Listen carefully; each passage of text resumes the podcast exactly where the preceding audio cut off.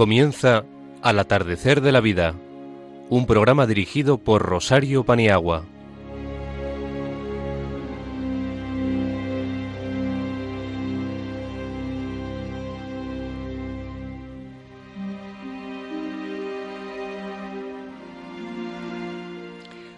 Buenas tardes, queridos amigos. Feliz año nuevo en el Señor. Ya estamos aquí otra vez. Los meses van cayendo uno detrás de otro y somos fieles a la cita, pues vosotros nos esperáis. Comenzamos este primer encuentro de 2020. Todos nosotros os deseamos felicidad de la buena, que ya sabemos quién la da. Muchas gracias por escucharnos. Seguid haciéndolo y también en familia y entre amigos, porque el programa es para todos.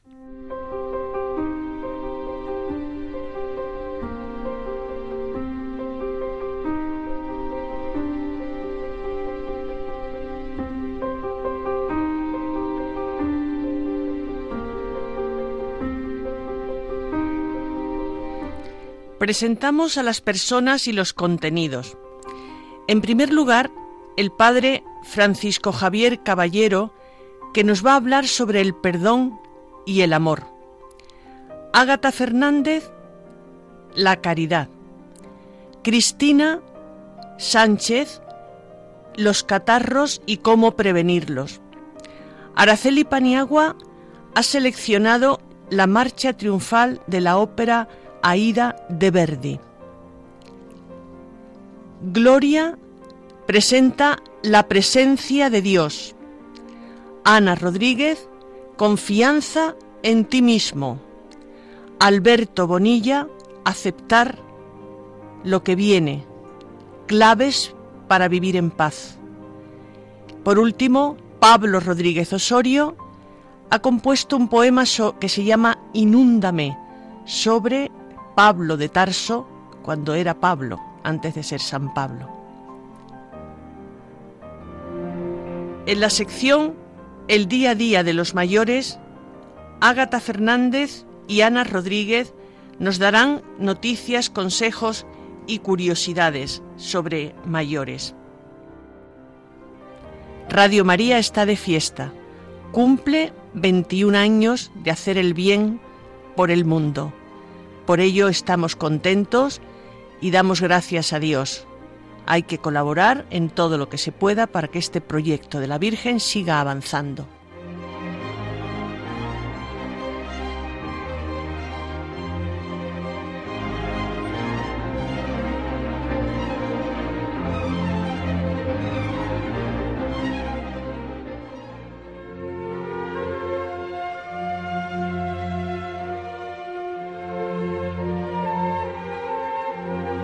Una voz para este tiempo, con el Padre Francisco Javier Caballero.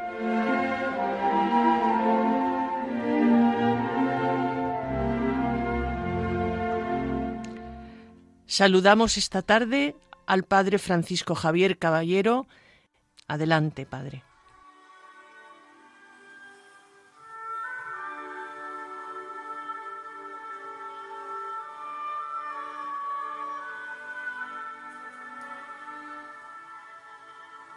Queridos amigos, queridos radioyentes, muy buenas tardes.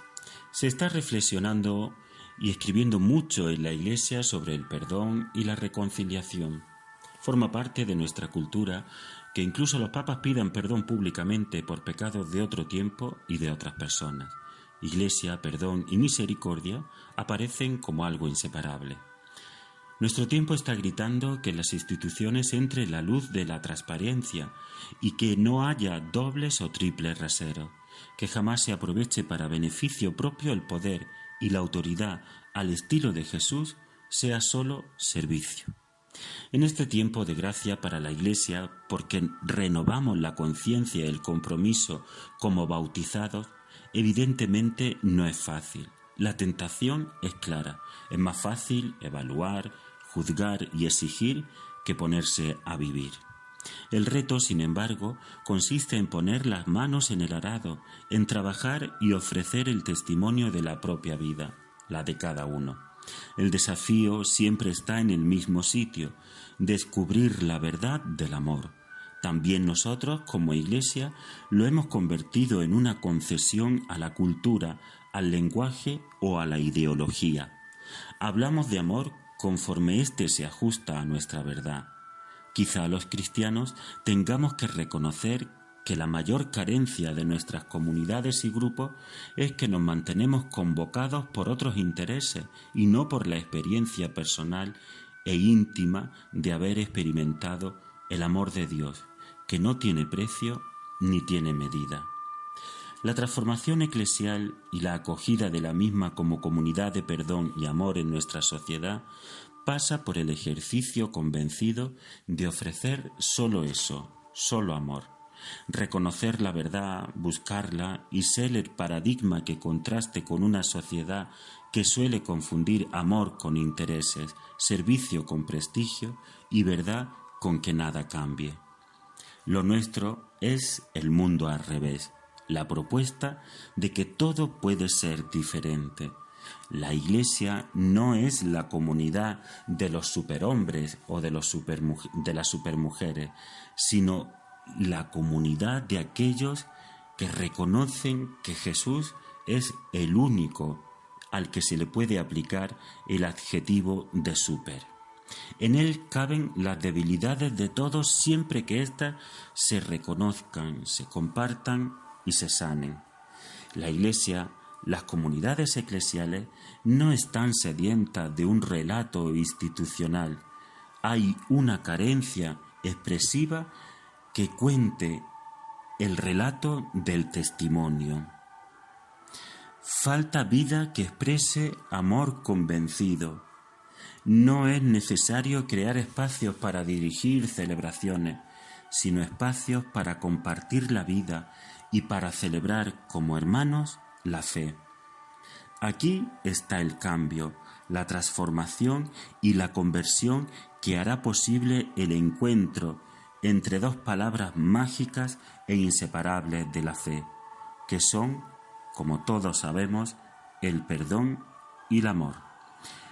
Que esta fe, que este perdón y que este amor irradie todas nuestras vidas. Muy buenas tardes. Muchas gracias. Nos ha dejado tarea con aquello del perdón y el amor. Haremos caso.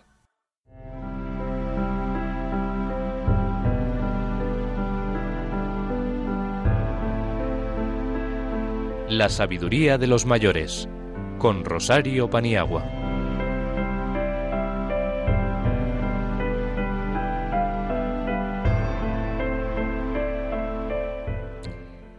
Le damos la palabra en primer lugar a Ágata Fernández.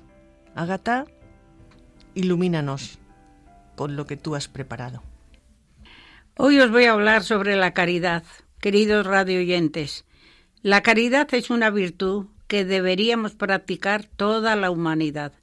Muchas veces la vida presenta la cara más dura y se hace difícil seguir adelante sin ayuda de otros. Por ello es tan importante estar atento a lo que acontece a los demás, no pasar de largo y pensar una ayuda, tender una mano desde la caridad, el amor cristiano. Dios es amor, ese es nuestro modelo. Dio de comer al hambriento, curó a los enfermos, dio vista a los ciegos, perdonaba a los pecadores, etc. Ese es el modelo a seguir. La cosa está clara. Hay que vencer la pereza para darnos a los demás, salir de nuestra zona de confort y salir al encuentro de los que nos necesitan. Se recibe más de lo que se da, por muy pequeña que sea la ayuda prestada. Es mejor dar que recibir. La experiencia lo dice. Hay que hacerlo en silencio, de tal manera que no sepa tu mano derecha lo que hace la izquierda. Dándonos de esta forma, estamos elevando una oración a Dios, que nos dio el mandamiento de amar a Dios y al prójimo como a nosotros mismos. Hay tres virtudes clave, la fe, la esperanza y la caridad, y la más importante de ellas es la caridad. Debemos tener manos y mirada ante toda miseria humana. Y también dice, alegraos y regocijaos, porque vuestra recompensa será grande en el cielo. Muchas gracias, Ágata. No está nada mal la propuesta que nos haces esta tarde. El último día hablé de unos eventos gerontológicos de relevancia que han tenido lugar en Madrid. Hoy solo quiero concluir algunos aspectos que no me dio tiempo en el programa anterior. En primer lugar, ser conscientes de que la etapa de ser mayor puede estar alrededor de un tercio de nuestra vida, según la longevidad y el adelanto de la jubilación. El potencial de las personas mayores es increíble. Hay que aprovecharlo por bien del interesado y por bien de la sociedad. Son sujetos activos y en desarrollo y viven la historia que les ha tocado vivir. Ya está bien de erradicar el término clases pasivas. En segundo lugar, hay que ofrecer modelos interesantes para todos, pero no rebajar las expectativas de aquellos que están escribiendo una segunda biografía, que pueden hacer cosas y están con ganas de hacerlos, y no podemos limitar esas capacidades. En tercer lugar, el envejecimiento es individual.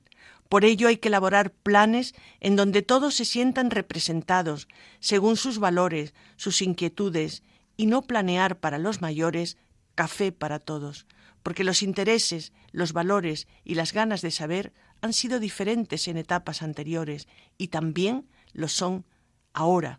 No existe uniformidad al envejecer. En cuarto lugar, el mayor no se debe vivir siempre tutelado, sí siempre respetado y en lo distinto. Que se vivan artífices de lo que hacen, sí orientados, no dirigidos, son personas competentes hasta que las dolencias aparecen y entonces tenemos que volcar todas nuestras capacidades en atenderlos y curarlos. Y en quinto y último lugar, que se cree una conciencia social y se visibilicen las acciones realizadas por los mayores en los medios de comunicación y en la opinión pública, para que este nuevo paradigma vaya calando, no se trata de que el mayor reciba y reciba, que está muy bien, sino que el mayor dé y dé, que está casi mejor. Hoy eh, nos acompaña en el tema de medicina nuestra doctora Cristina Sánchez, que es médico de familia, que nos va a hablar, como ya hemos indicado, sobre los catarros invernales, Buenas tardes a todos. Eh, un placer estar de nuevo en esta sección y hoy creo que vamos a tratar un tema que en esta época del año es bueno, muy frecuente y que nos eh, preocupa mucho a pacientes, a profesionales, que son los, los catarros, ¿no? Y en algunos casos, bueno, pues eh, esos virus pues, pueden ser el, el, virus de la gripe, que, bueno, que conlleva un poquito más de gravedad en algunas ocasiones, pero bueno, lo que vamos a tratar hoy es de saber qué es un catarro y cómo podemos abordarlo. Como sabemos, los catarros son infecciones de vías respiratorias causadas por virus, que se contagian de persona a persona por contacto con las secreciones respiratorias, especialmente a través de las manos. El periodo del año donde con más frecuencia nos acatarramos es el invierno y el otoño, por el frío ambiental. Tienen mayor riesgo de padecer catarro las personas que están malnutridas, las que conviven en ambientes en los que hay un gran número de personas, como por ejemplo las guarderías, los colegios, los centros de día. Cristina, ¿cuáles son los síntomas?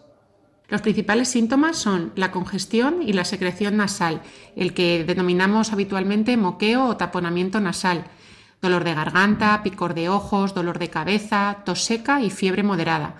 A veces la fiebre puede ser alta. Por ejemplo, el virus de la gripe habitualmente conlleva fiebre elevada, dolor muscular, etc. Y de otro lado, ¿hay algo que podamos hacer para evitarlo? Aunque es difícil porque en muchas ocasiones ni siquiera sabemos cómo lo hemos, eh, cómo nos hemos contagiado, hay cosas que sí podemos hacer para evitar su diseminación. La más importante es el lavado de manos, ya que, como hemos dicho, la principal vía de contagio es mediante el contacto con secreciones respiratorias a través de las manos. A pesar de lavarse las manos varias veces al día, no hay que restregar los ojos y hay que mantenerlas siempre alejadas de la boca tener cuidado también con el hecho de dar la mano a otras personas, eh, tratar de evitarlo, los besos, ese tipo de cosas, sobre todo si estamos incubando un, catarro o una infección respiratoria, eh, es mejor evitarlo. Hay que abrigarse además muy bien y tenemos que intentar humedecer el ambiente, ya que las calefacciones resecan mucho el ambiente, dando condiciones ideales para la proliferación y supervivencia de los virus del resfriado. Las formas más fáciles son poner recipientes con agua junto a los radiadores o colocar un humidificador. Si se utiliza este último, no hay que olvidar limpiarlo y cambiar el agua con frecuencia para evitar la formación de mohos que también pueden eh, dispersarse ambientalmente. ¿Existe algún tratamiento específico? Bueno, realmente, como sabemos de forma tradicional, no hay nada que cure rápidamente un resfriado. Como reza el dicho, puedes sufrir durante una semana o tomar algo y sentirte mejor siete días después. Con lo cual quiere decir que el virus va, desaparece porque el propio organismo lucha contra él. Pero sí hay cosas que podemos hacer para aliviarnos. Se dice esto porque un catarro dura desde unos días hasta unas cuantas semanas y como hemos dicho, pues eh, el tratamiento es eh, aliviar los síntomas que más nos molesten. Con lo cual, bueno, pues voy a daros unos cuantos consejos para sobrellevar de la mejor manera posible eh, las infecciones respiratorias, ya sean catarros, que definimos como que cuando son más leves, o las gripes, cuando son, pues ya digo, con fiebre más elevada o, con mayor mm, eh, eh, dolor muscular. Y la gripe, bueno, puede afectar más a personas mayores, vulnerables o con enfermedades crónicas que inmunodepriman y por eso es recomendable su vacunación. Para saber si está indicado o no hay que consultar con los profesionales del centro de salud. Entonces, en primer lugar, si la fiebre es elevada y como fiebre eh, consideramos 38 o más en un termómetro independientemente de la temperatura basal que tengamos, hay que tratar de bajarla y esto puede hacerse de forma eh, con un agradable baño, ya que bueno, pues el objetivo es que haya un enfriamiento leve, tomar algún medicamento que sea antitérmico. Los más adecuados y disponibles son el paracetamol y el ibuprofeno. Deben tomarse cada seis u ocho horas en función de la edad y de la patología del paciente y si en este intervalo de tiempo volviese a aparecer la fiebre, eh, se podría alternar ibuprofeno y paracetamol. Al menos habría que esperar cuatro horas entre uno y otro, y eso los mínimos días posibles, ya que no se trata de sobrecargar al organismo con mucha medicación, sobre todo en personas de edad o que tengan insuficiencias renales, etc. Es importante no abrigarse mucho si se tiene fiebre, eh, ya que los escalofríos que se producen cuando hay temperatura se deben a la fiebre y no al frío. Entonces no sirve de mucho que nos abriguemos y sin embargo hay que dejar que se evapore el calor y el sudor de la fiebre. Otra medida importante es beber abundantes líquidos como agua, sopa y zumos de frutas. Los líquidos evitarán la deshidratación y aliviarán el dolor de garganta y la tos seca tan molesta. Indudablemente hay que eh, evitar el tabaco, de forma eh, general eh, hay que dejar de fumar, eso ya lo sabemos, pero desde luego cuando hay patología respiratoria y desde luego si son personas que ya tienen una patología de base, es imprescindible. Y como resumen, eh, unas cuantas pinceladas sobre cuándo hay que acudir al médico, porque hasta ahora, como hemos dicho, lo ideal es seguir las instrucciones recomendadas y no acudir a servicios sanitarios que por un lado eh, pues se saturan en esta época del año y por el otro, como va a haber muchas personas que van a estar en condiciones similares o más graves que las nuestras, es más fácil el contagio. Solamente deberíamos acudir al médico en caso de que la fiebre persista durante tres o cuatro días y pueda ser superior a 38, a 39. Em, la fiebre habitualmente dura dos o tres días con o sin tratamiento, pero si dura más allá de ese tiempo, entonces hay que consultar. Si esa fiebre fuese acompañada de dolor muy fuerte de cabeza, náuseas, vómitos, confusión mental, sensibilidad extrema a la luz, si junto a la fiebre apareciera tos con expectoración verdosa o marronácea, o hubiera dolor en el pecho al toser o al inspirar profundamente. Si se padece alguna enfermedad crónica como diabetes, bronquitis crónica, enfermedades del corazón, del riñón, eh, y eh, estos síntomas se alargan más de dos o tres días, es aconsejable que sean reconocidos por el médico. Y bueno, si aparece algún otro síntoma que le parezca normal eh, respecto de catarros que usted haya tenido previamente, pues también es aconsejable el acudir a un profesional. Eh, bueno, espero que todos estos consejos hayan sido de utilidad en esta época del año en la que es muy fácil que de alguna manera o de otra nos infectemos a nivel respiratorio y bueno, pues más adelante seguiremos con otros consejos. Buenas tardes a todos. Cristina, muchas gracias y tendremos en cuenta no acatarrarnos y sobre todo no agriparnos porque viene fuerte. Gracias, Cristina.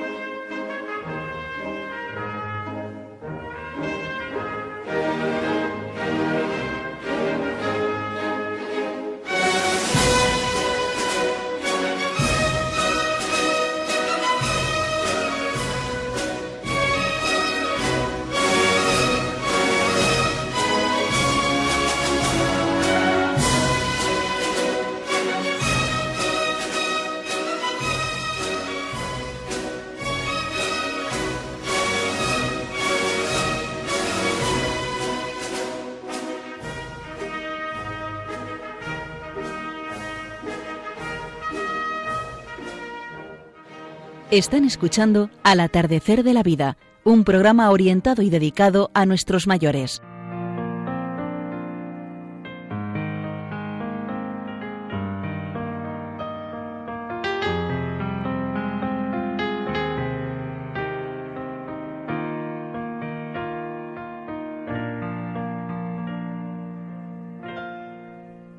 El pensamiento de los mayores con Gloria Merino.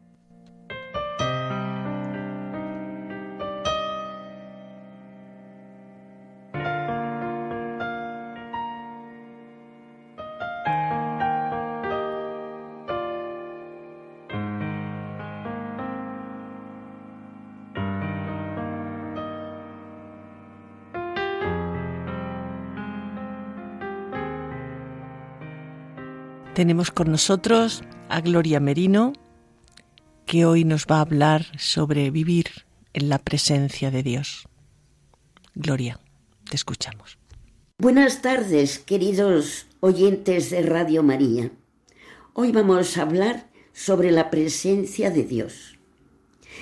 En el catecismo estudiábamos de pequeños que Dios está en todas partes por esencia, presencia y potencia. ¿Vivimos en su presencia? ¿Sentimos su presencia? Sí, es cierto que sentimos con fuerza su presencia en la naturaleza, ante un precioso paisaje de montaña lleno de colorido, ante una maravillosa puesta de sol o ante la inmensidad del mar. También vemos a Dios en las otras personas está en ellas, especialmente en las más pequeñas o sufrientes. Jesucristo mismo nos lo dijo, lo que hicisteis con uno de estos pequeños, a mí me lo hicisteis. Y a San Pablo, persiguiendo a los cristianos, lo llamó, Saulo, Saulo, ¿por qué me persigues? Jesucristo está sacramentalmente presente en la Sagrada Eucaristía con su cuerpo, sangre, alma y divinidad. Pero además existe una presencia divina en el alma en gracia. María fue saludada por el arcángel. Ave María, llena de gracia, el Señor está contigo. Ella vivió en toda su plenitud la presencia divina. ¿Somos conscientes nosotros de la presencia de Dios en nuestra alma? No es una presencia inquisidora, sino protectora, consejera, amorosa, que nos llena de confianza y seguridad. Moisés, cuando Dios le encarga conducir al pueblo judío a la tierra prometida, se siente incapaz de llevar a cabo semejante empresa y así se lo manifiesta a Dios. El Señor le contesta, no temas, yo estoy contigo. No olvidemos estas palabras que también nos las dirige a cada uno de nosotros. Vivamos en su presencia y nunca nos sentiremos solos. Confiemos en Dios y todo nos resultará más fácil. En Juan 14, 23, Jesús dice, Si alguno me ama, guardará mi palabra. Mi Padre le amará y vendremos a Él y habitaremos en Él. Es decir, estableceremos como una convivencia la convivencia con las personas con frecuencia no es fácil. Tenemos barreras que nos separan. Unas veces no sabemos expresarnos con claridad, otras no han sabido interpretar bien lo que hemos querido decir. Con Dios no es el caso, porque como dice el Salmo, aún no ha llegado la palabra a mi boca y ya, Señor, te la sabes toda. Y en otro salmo, modelaste cada corazón y comprendes todas sus acciones. Todo esto nos hace ver la posición de Dios para con nosotros, pero nuestra posición ante Dios, ¿este escucha? Cuando dos personas conviven con amor, llegan a identificarse. Si somos fieles y profundizamos en esta vivencia de la presencia de Dios, llegaremos a poder decir como San Pablo, vivo yo, mas no yo, es Cristo quien vive en mí. Roguemos a la Santísima Virgen y al San José, que vivieron como nadie la presencia de Dios, que nos ayuden a alcanzarla. Muchas gracias, con todo cariño, hasta otro día. Gloria, después de lo oído, no se nos puede ocurrir vivir en otra presencia que no sea la presencia con mayúsculas.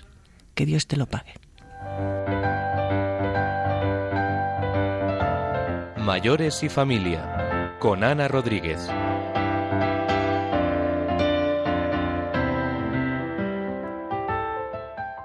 Esta tarde Ana Rodríguez nos va a deleitar con algo preparado sobre la confianza en uno mismo. Ana, cuando quieras. Muchas gracias, buenas tardes. Confiar en uno mismo es como una creencia en mí y en mis posibilidades. Si yo creo que puedo hacer frente a un problema, pues es señal de que me meto en ella e intentaré sacarlo lo que pueda. Si no me meto, ni siquiera, pues entonces mis posibilidades se van mermando. La confianza en uno mismo implica tres características, autoaceptación, autosatisfacción y autoconciencia. Estas características nos van a dar la posibilidad de saber con qué contamos, en lo que podemos y en lo que no vamos a poder, para no intentarlo siquiera. Nos vamos a conocer y a aceptar en lo bueno y en lo malo, en lo que podemos y en lo que no debemos meternos. Tener confianza en uno mismo no significa que en todas las tareas de nuestra vida vayamos a estar seguros. Si tengo una buena autoestima, pues iré con más confianza. Pero mm, voy a poner un ejemplo para que se entienda bien. Yo puedo tener confianza en mí misma como abuela, como emprendedora, pero no como pianista o cantante, porque tengo un oído enfrente de otro y eso ya me lo conozco yo desde que nací. Así que hay que saber en lo que vales y en lo que no. Esto se llama autosatisfacción, que para nosotros es importante saber en lo que vamos a dar bien y en lo que no vamos a dar. Y respecto a la autoconciencia, sin engañarnos, es conocernos bien. Normalmente nosotros damos una versión mejorada de nosotros mismos. Eso es lo que viene siendo lo del que en visita todos somos muy correctos y muy guapos pero con frecuencia si tenemos una estima alta, esa opinión será más elevada. Si la tenemos baja, mm, pues eh, a lo mejor la confianza en nuestras ideas pues puede mermarse. Y mm, estas personas que tienen baja estima dependen excesivamente de la aprobación de los demás y tienden a evitar los riesgos por miedo al fracaso.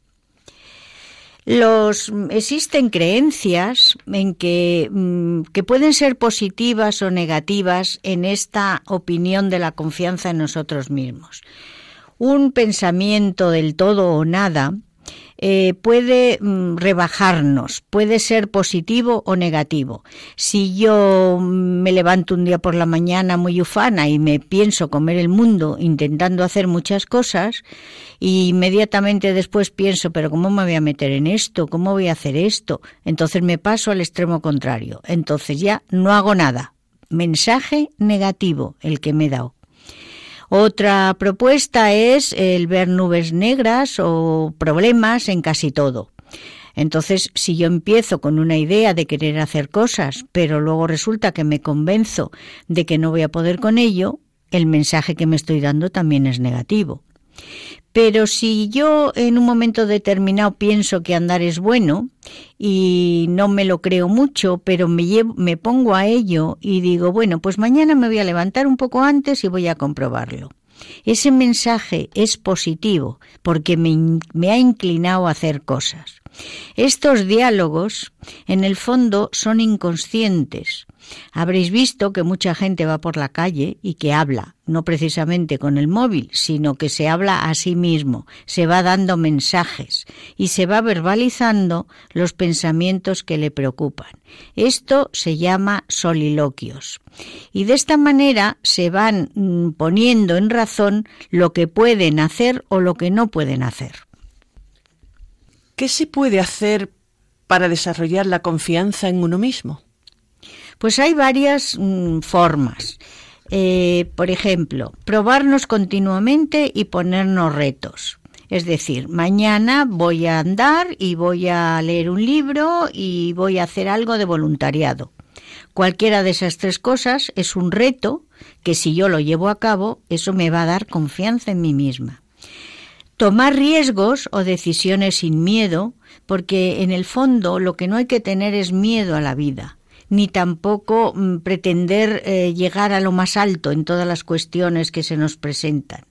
Se puede hacer un cambio en las cosas, en las tareas de diario, visitar a un enfermo, cambiar de costumbres, apuntarse a alguna clase de algo.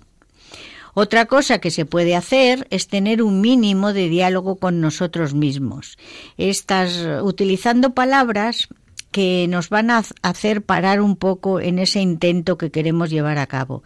Por ejemplo, son la palabra para, stop, tú no eres perfecta, no es necesario llamar a tu hijo todos los días, que tiene 50 años, déjale vivir.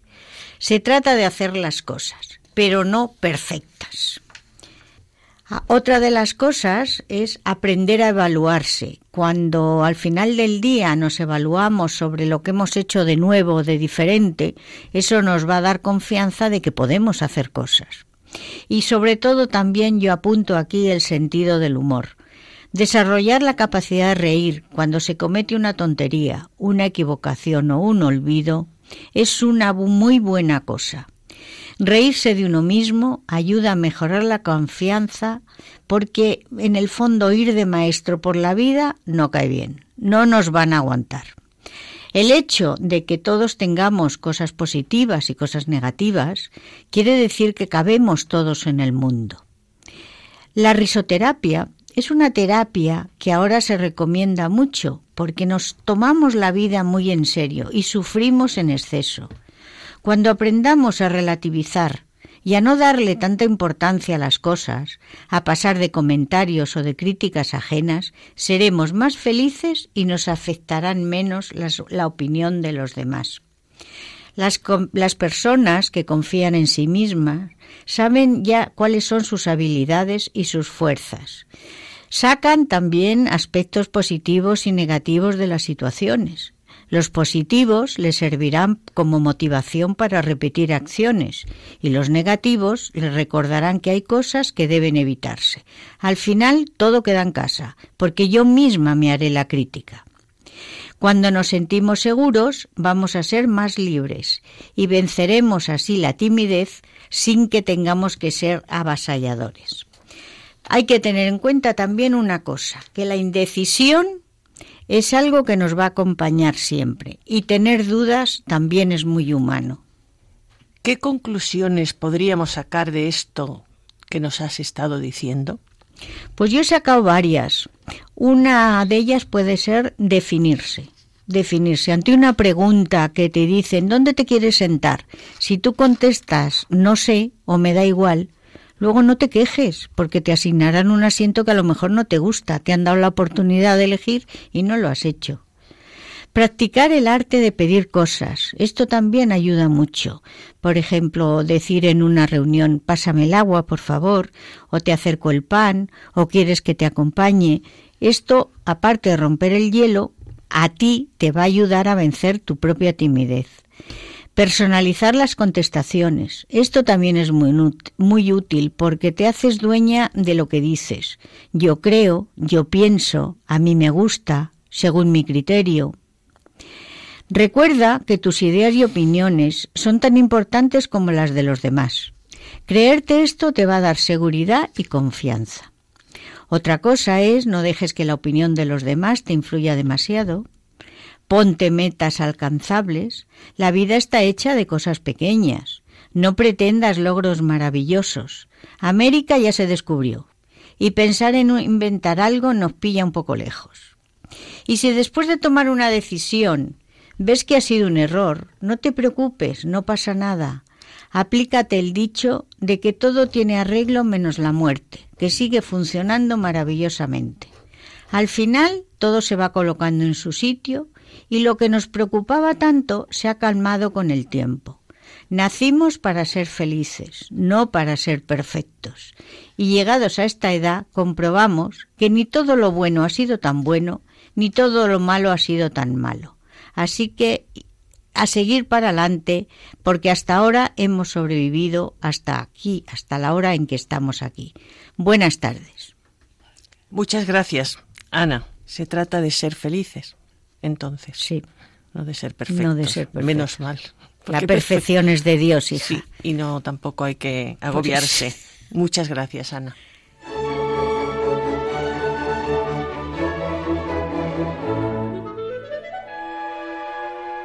Mente sana con Alberto Bonilla.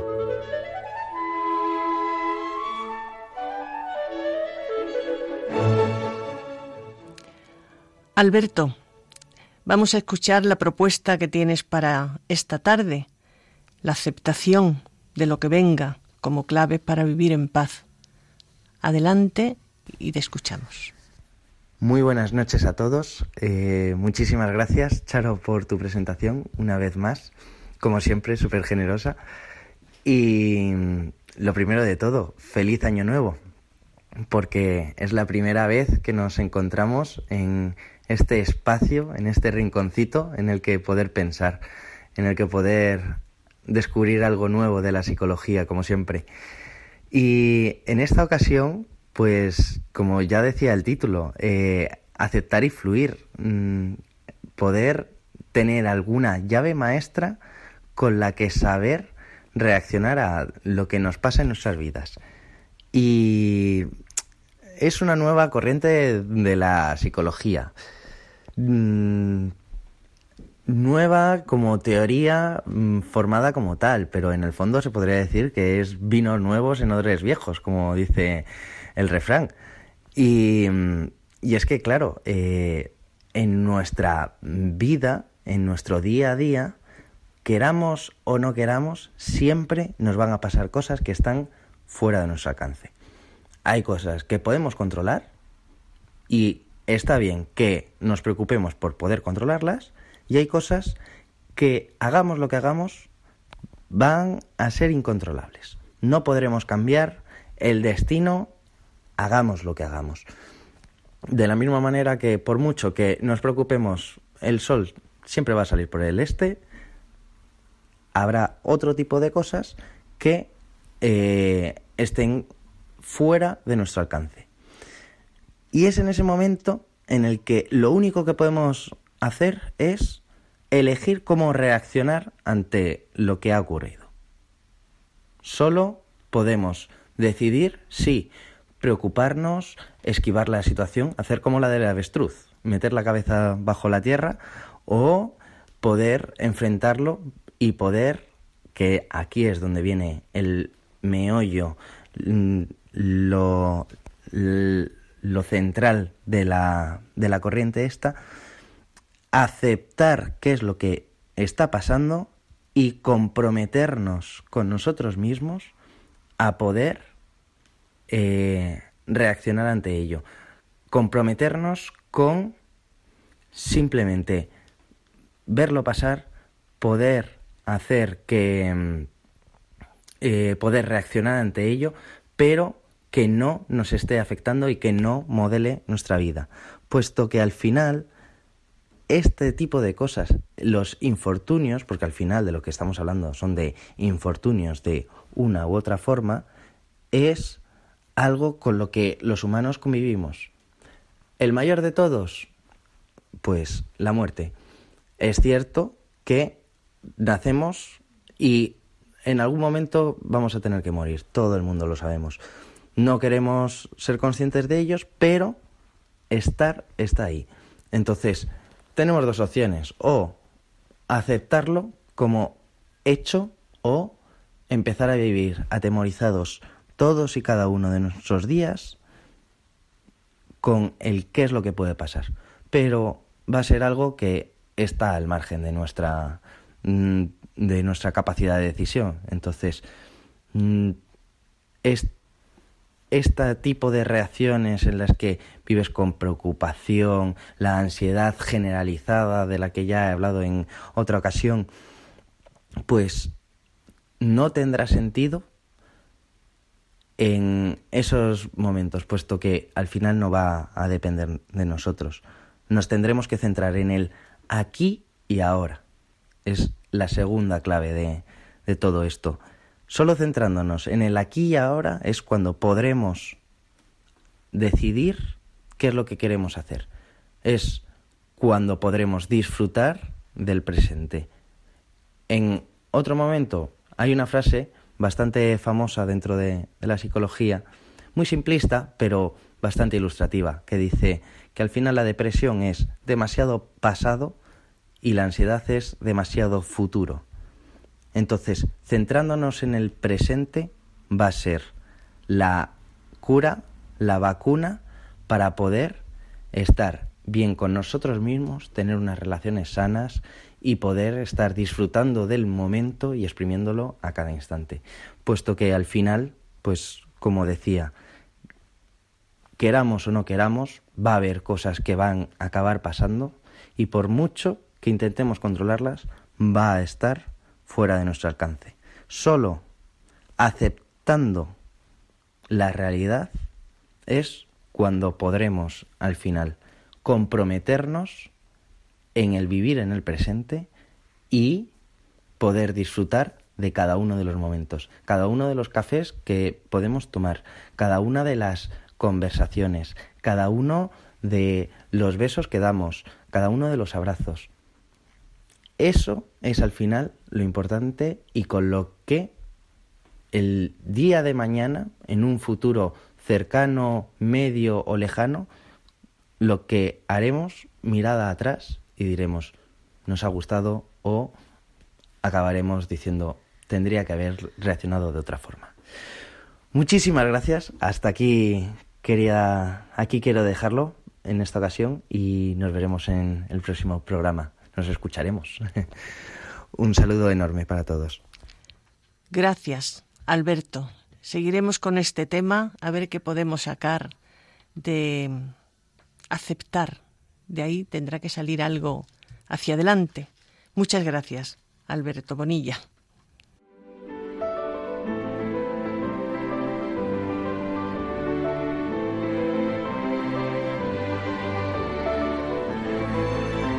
El día a día de los mayores, con Ágata Fernández y Ana Rodríguez.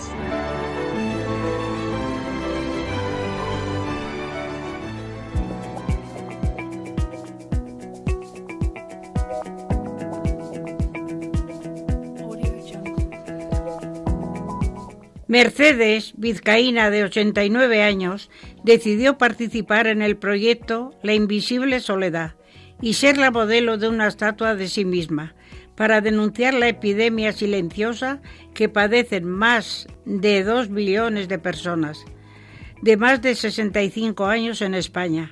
Al verla, muchos ciudadanos han llamado a servicios sociales para que la modelo no pase esta Navidad sola. Pero no solo ella ha estado acompañada en esas fechas, también muchos bilbaínos que se encuentran en idénticas circunstancias. La estatua representa a una mujer mayor sentada en un banco sola, que mantiene la vista hacia el suelo. Con ello se ha visibilizado este gran problema social. Cuando la obra se expuso en el Paseo de Arenal de Bilbao, llamó mucho la atención. Los viandantes se acercaron a tocarla para comprobar si era real. Hicieron fotos. La escultura ha captado esa desazón, ese aislamiento, pero al conocer a Mercedes esto cambió para ella y muchos otros mayores en soledad. Al sentarse junto a la estatua, se habían sentado junto a ella en la realidad.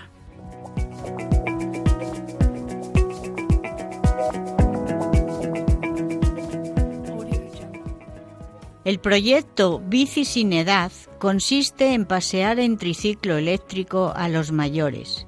Esta iniciativa se ha llevado a cabo en Canarias la idea se dio a conocer en el Encuentro Internacional de la Bicicleta de 2017 en Zaragoza y es muy oportuna. Esta propuesta es solidaria con colectivos como el de los mayores, que necesitan atención. En España existen 10 programas similares en distintas ciudades de la geografía.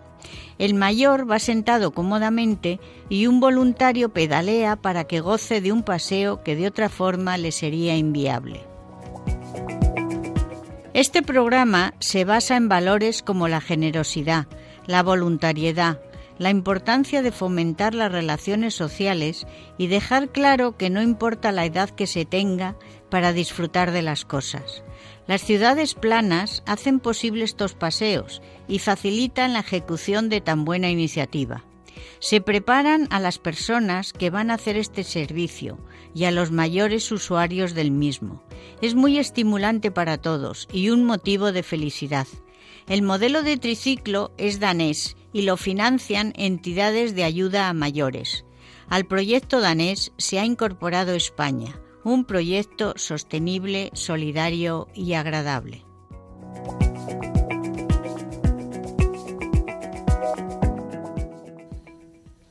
Antes de cerrar el programa, presentamos a Pablo Rodríguez Osorio, que ha compuesto para nosotros el poema Inúndame.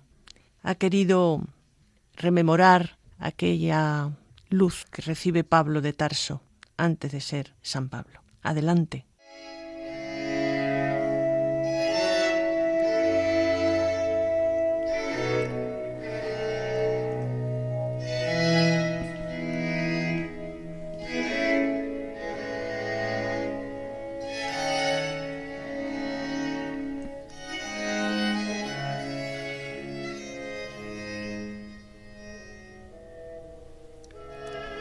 Inúndame de luz, déjame ciego, como a Saulo el de Tarso, cuando era tu enemigo, Señor. Que mi ceguera alumbre mi interior y vea luego. Porque aunque creo ver, sé que navego en oscuras tinieblas y me espera un puerto sin tu barca cuando muera, un tiempo sin final y sin sosiego. Solo veré si ciego no veo nada de aquello que mi vista ver gustase, de todo lo del mundo que es finito. Déjame ver tu fuego, que incendiada mi vela quedará si la incendiase tu llama, que con ansia necesito.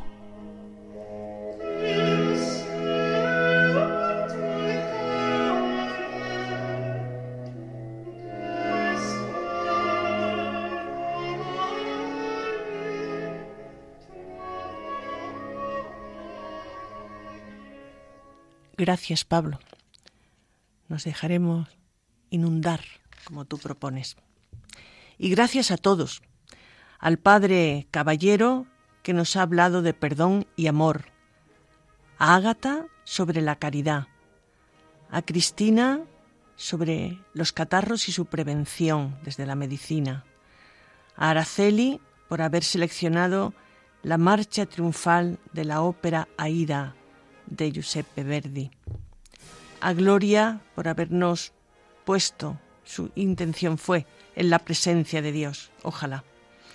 Ana Rodríguez, que habló sobre la confianza en uno mismo. Alberto Bonilla, aceptar lo que viene, clave para vivir en paz. Y Pablo, que nos ha inundado, verdaderamente inundado de esa luz que a través de su voz nos ha llegado. Gracias a todos, muchas gracias. Sin el equipo no sería posible realizar programa, yo diría que casi nada en la vida. Seguimos juntos para conectar por correo postal Radio María al atardecer de la vida, Paseo de Lanceros 2, primera planta, 28028 Madrid. Y el teléfono es 91 153 85 70.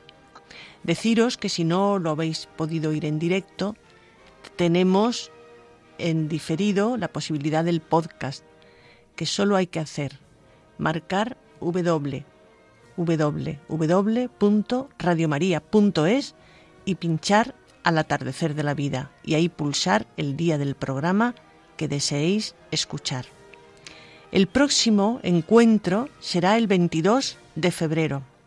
A continuación podéis oír la liturgia de la semana, escuchar la programación de todo el día que merece la pena y en familia, porque es para todos. Hasta muy pronto, amigos. Volvemos el 22 de febrero. No nos olvidéis, porque nosotros no nos olvidamos de vosotros. Y por último, damos juntos gracias a Dios por el 21 aniversario de Radio María haciendo el bien por este mundo. Gracias amigos, hasta el 22 de febrero.